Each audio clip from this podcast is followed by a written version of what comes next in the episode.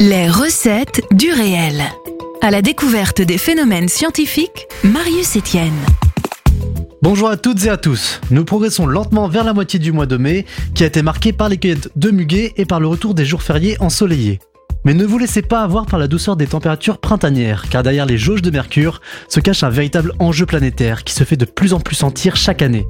Et oui, le réchauffement climatique est toujours présent et il aime indiquer sa présence en perçant des trous dans notre couche d'ozone et en faisant monter le niveau des océans.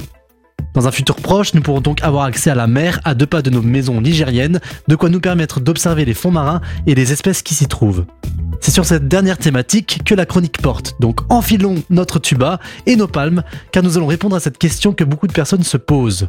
Comment les animaux marins respirent-ils sous l'eau? Pour commencer, il faut savoir que la vie sur Terre n'est possible que si nous mangeons, nous nous reproduisons, mais surtout si nous respirons. C'est-à-dire en consommant du dioxygène présent dans l'atmosphère et en rejetant du dioxyde de carbone. Ce mécanisme est présent chez tous les organismes vivants, mais il varie d'espèce en espèce en fonction du milieu dans lequel l'organisme évolue. La respiration est apparue en même temps que les premières bactéries il y a à peu près 2,8 milliards d'années. À l'époque, les premières formes de vie sur Terre évoluaient dans les océans et avaient seulement la capacité de respirer sous l'eau. Et donc comment faisait-elle pour respirer sans poumons Eh bien à partir du moment où les océans se sont formés et que les premières cyanobactéries sont apparues sur Terre il y a plusieurs milliards d'années, celles-ci ont commencé à produire d'énormes quantités de dioxygène dans l'atmosphère. Ces bactéries ont continué perpétuellement à pomper de l'oxygène qui s'est échappé dans l'air, mais qui est également resté sous forme dissoute dans l'eau. Cependant, contrairement à ce qu'on peut voir en termes de concentration dans l'air, le dioxygène contenu dans l'eau est 35 fois plus appauvri et son taux est très variable selon les conditions de température, de salinité ou même de brassage des océans. C'est-à-dire que l'oxygène sera beaucoup plus disponible dans une eau plus froide, douce ou bien dans une mer agitée, de sorte à ce que les molécules de dioxygène pénètrent plus facilement dans l'eau. Tout cela pour dire qu'il aura fallu des millions d'années d'évolution aux espèces vivantes pour trouver un moyen de consommer le plus d'oxygène possible dans un milieu qui en est clairement appauvri. Et ce ne sont pas les idées qui manquent chez nos chers animaux. Une des formes de respiration qui s'est développée le plus tôt au cours de l'évolution de la Terre fut celle de ce qu'on appelle la respiration par diffusion. Elle se retrouve chez des organismes n'ayant pas de système circulatoire sanguin, comme pour les méduses, les oursins ou les concombres de mer. Dans le cas de la respiration par diffusion, le transfert d'oxygène se fait à travers la peau de l'animal, dont les couches de cellules sont en contact direct avec l'eau. Une cavité sous la peau intervient donc à la fois pour digérer les aliments et véhiculer le dioxygène ainsi que le dioxyde de carbone à travers l'organisme. Néanmoins, puisque ce processus est très lent, l'animal est contraint de garder une petite taille toute sa vie. Parmi les autres méthodes de respiration sous-marine, nous avons également la respiration par branchie, qui reste la plus connue de toutes puisqu'elle se retrouve chez les poissons, les requins et les grenouilles. Ce mécanisme, à la différence de la diffusion, fait intervenir une circulation du sang pour transporter l'oxygène.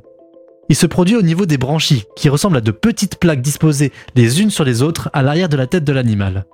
Ces petites structures s'ouvrent et génèrent des courants d'eau qui vont permettre au poisson d'absorber l'oxygène et de le transporter via le sang vers ses organes vitaux. Pour ce qui est des espèces beaucoup plus grosses et vivant sous l'eau, comme pour la baleine, le dauphin, la tortue ou encore le crocodile, c'est encore une autre histoire. Malheureusement pour eux, ils sont dotés de poumons, comme nous, et non de branchies. Ils doivent donc emmagasiner de grandes quantités d'oxygène dans leurs poumons pour faire fonctionner les organes qui, je le rappelle, sont proportionnels à leur taille.